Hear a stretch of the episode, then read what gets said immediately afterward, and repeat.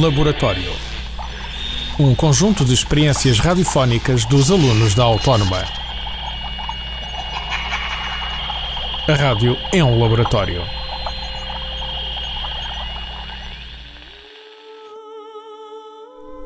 Andrzej Sapkowski, The Witcher.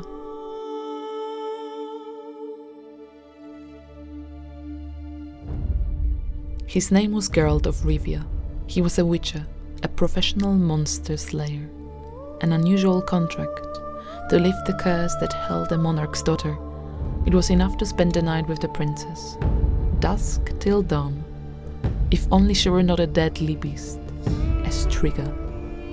Ostrid, the traitor responsible for the curse, became the bait. Ostrid did not hear the scrape of the tomb lid being moved aside, but the Witcher did. He leaned over and, with his dagger, cut the magnate's bonds. Ostrid did not wait for the word. He jumped up, numb, hobbled clumsily, and ran. His eyes had grown accustomed enough to the darkness for him to see his way from the main hall to the exit. The slab blocking the entrance to the crypt opened and fell to the floor with a thud. Geralt, prudently behind the staircase balustrade, saw the misshapen figure of the Striga speeding swiftly and unerringly in the direction of Ostrid's receding footsteps. Not the slightest sound issued from the Striga. A terrible, quivering, frenzied scream tore the night. The Witcher couldn't make out exactly how far away it was. His sharpened hearing deceived him, but he knew that the Striga had caught up with Ostrid quickly. Too quickly.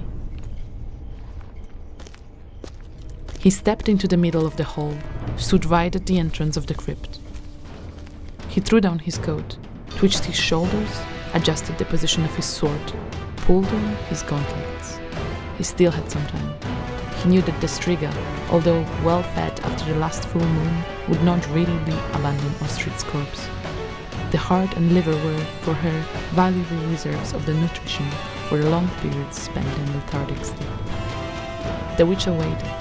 By his count, there were about three hours left until dawn. He heard her. She was trudging slowly, shuffling along the floor, and then he saw her. The description had been accurate. The disproportionately large head set on a short neck was surrounded by a tangled, curly halo of reddish hair. Her eyes shone in the darkness like an animal's. The Striga stood motionless, her gaze fixed on Geralt. Suddenly, she opened her jaws, as if proud of her rows of pointed white teeth, then snapped them, shut with a crack like a chest being closed, and leapt, slashing at the Witchers with her bloodied claws. Geralt jumped to the side, spun a swift pirouette. The Striga rubbed against him, also spun around, slicing through the air with her talons. She didn't lose her balance and attacked a new mid-speed, gnashing her teeth fractions of an inch from Geralt's chest. The Rivian jumped away, changing the direction of his spin wheel, fluttering pirouette to confuse the Striga. As he leapt away, he dealt a hard blow to the side of her head, with the silver spikes studding the knuckles of his gauntlet. The Striga roared horribly, filling the palace with a booming echo, fell to the ground, froze, and started to howl hollowly and furiously. The Witcher smiled maliciously. His first attempt, as he had hoped, had gone well. Silver was vital to the Striga, as it was for most monsters brought into existence through magic. So there was a chance. The beast was like the others, and that boded well for lifting the spell, while the silver sword would, as a last resort, assure his life. The Striga was in no hurry with their next attack. She approached slowly, baring her fangs dribbling repulsively. Geralt backed away and, carefully placing his feet, traced a semicircle. By slowing and quickening his movements, he distracted the Striga, making it difficult for her to leap. As he walked, the Witcher unwound a long, strong silver chain, weighted at the end. The moment the Striga tensed and leapt, the chain whistled through the air and, coiling like a snake, twined itself around the monster's shoulders, neck, and head. The Striga's jump became a tumble, and she let out an ear-piercing whistle. She thrashed around the floor, howling horribly with fury from the burning pain inflicted by the despised metal. Geralt was content. If he wanted, he could kill the Striga without great difficulty. But the Witcher did not draw his sword. Nothing in the Striga's behavior had given him reason to think she might be an incurable case. Geralt moved to a safer distance and, without letting the wreathing shape of the floor out of his sight, breathed deeply, focused himself. The chain snapped. The silver links scattered like rain in all directions, ringing against the stone. The Striga, blind with fury, tumbled to the attack, roaring. Geralt waited calmly and, with his raised right hand, traced the sign of Ard in front of him. The Striga fell back as if hit by a mallet, kept her feet, extended her talons, bared her fangs. Her hair stood on an end and fluttered as if she were walking against a fierce wind. With difficulty, one rasping step at a time, she slowly advanced. But she did advance. It was too exhausting, and the Striga had no more than ten steps to go. He lowered the sign suddenly and sprung aside. The Striga, taken by surprise, flew forward, lost her balance, fell, slid along the floor, and tumbled down on the stairs into the crypt's entrance. Her infernal scream reverberated from below. To gain time, Geralt jumped on the stairs leading to the gallery. He had not even climbed halfway up when the Striga ran out of the crypt, speeding along like an enormous black spider. The Witcher waited until she had run up the stairs after him, then leapt over the balustrade. The Striga turned on the stairs, sprang, and flew at him in an amazing 10 meter leap. A desperately hard blow from the silver spike gauntlet through the Striga's side shook her. Geralt, feeling fury building inside him, swayed, bent backwards, and, with a mighty kick, knocked the beast off her legs. The roar she gave was louder than all the previous ones. Even the plaster crumbled from the ceiling. The Striga sprang up, shaking with uncontrolled anger and lust for murder. Geralt waited. He drew his sword, traced circles with it in the air, and skirted the Striga, taking care that the movement of his sword was not in the rhythm of his steps. The Striga did not jump. She approached slowly, following the bright streak of the blade with her eyes. Geralt stopped abruptly, froze with his sword raised. The Striga, disconcerted, also stopped. The Witcher traced a slow semicircle with the blade, took a step in the Striga's direction, then another. Then he leapt, finding a whirling movement with his sword above her head. The Striga curled up, retreated in a zigzag. Geralt was close again, the blade shimmering in his hand. His eyes lit up with an ominous glow. The hoarse roar tore through his clenched teeth. The Striga backed away, pushed by the power of concentrated hatred anger and violence which emanated from the attacking men and struck her in waves, penetrating the mind and body. Terrified and pained by feelings unknown to her, she let out a thin, shaking squeak, turned on the spot, and ran off in desperate, crazy escape down this dark tangle of the palace's corridors. Geralt stood quivering in the middle of the hall, alone. It had taken a long time, he thought, before this dance on the edge of an abyss this mad macabre ballet of a fight had achieved the desired effect, allowed him to physically become one with his opponent, to reach the underlayers of concentrated will which permitted the Striga, the evil, twisted will from which the Striga was born. The Witcher shivered at the memory of taking on that evil to redirect it, as if in a mirror against the monster. Never before had he come across such a concentration of hatred and murderous frenzy, not even from Basilisk, who enjoyed a ferocious reputation. All the better, he thought, as he walked towards the crypt entrance and the blackness that spread from it like an enormous puddle. All the better, all the stronger was the blow received by Striga. This would give him a little more time until the beast recovered from the shock. The Witcher doubted whether he could repeat such an effort, but the Striga could not return to her crypt before the first light, or all this trouble would come to nothing. He went down the stairs, the crypt was not large, there was room for three stone sarcophagi.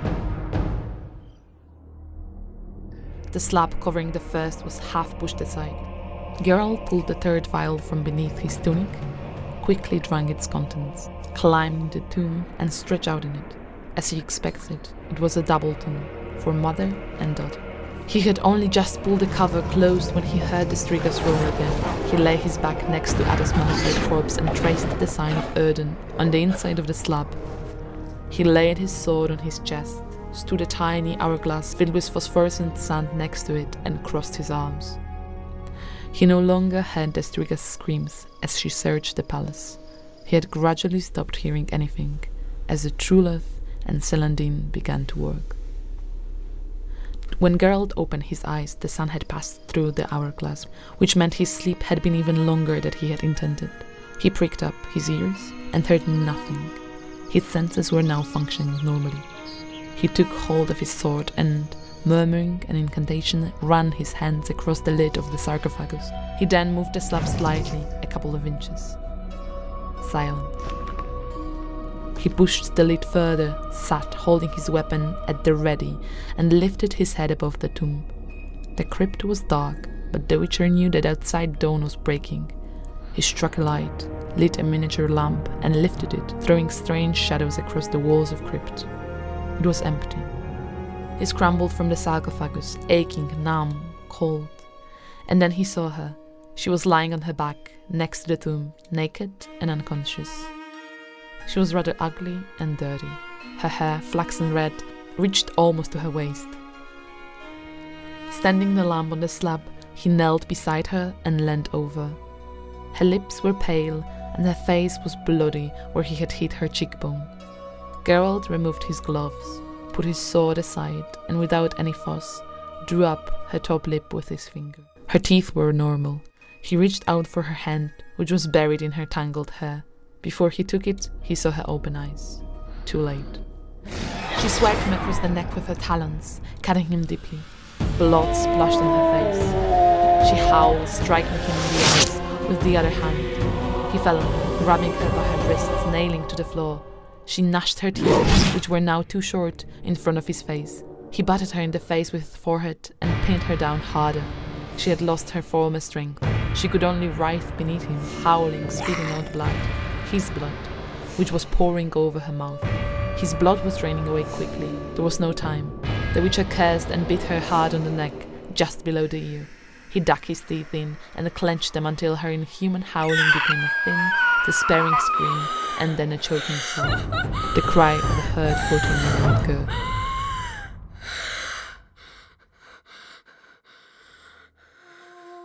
He let her go when she stopped moving, got to his knees, tore a piece of canvas from his sleeve pocket, and pressed it onto his neck. He fell for his sword, held the blade to the unconscious girl's throat, and leaned over her hand. The nails were dirty, broken, bloodied, but normal. Completely normal. The Witcher got up with difficulty. The sticky, wet greyness of early morning was flooding in through the crypt's entrance. He made a move towards the stairs, but staggered and sat down heavily on the floor. Blood was pouring through the drenched canvas onto his hands, running down his sleeve. He unfastened his tunic, slit his shirt taut, and ripped rags from it and tied them around his neck, knowing that he didn't have much time, that he would soon faint. He succeeded, and fainted. In a town beyond the lake, a cock, ruffling his feathers in a cold damp, crowed hoarsely for the third time.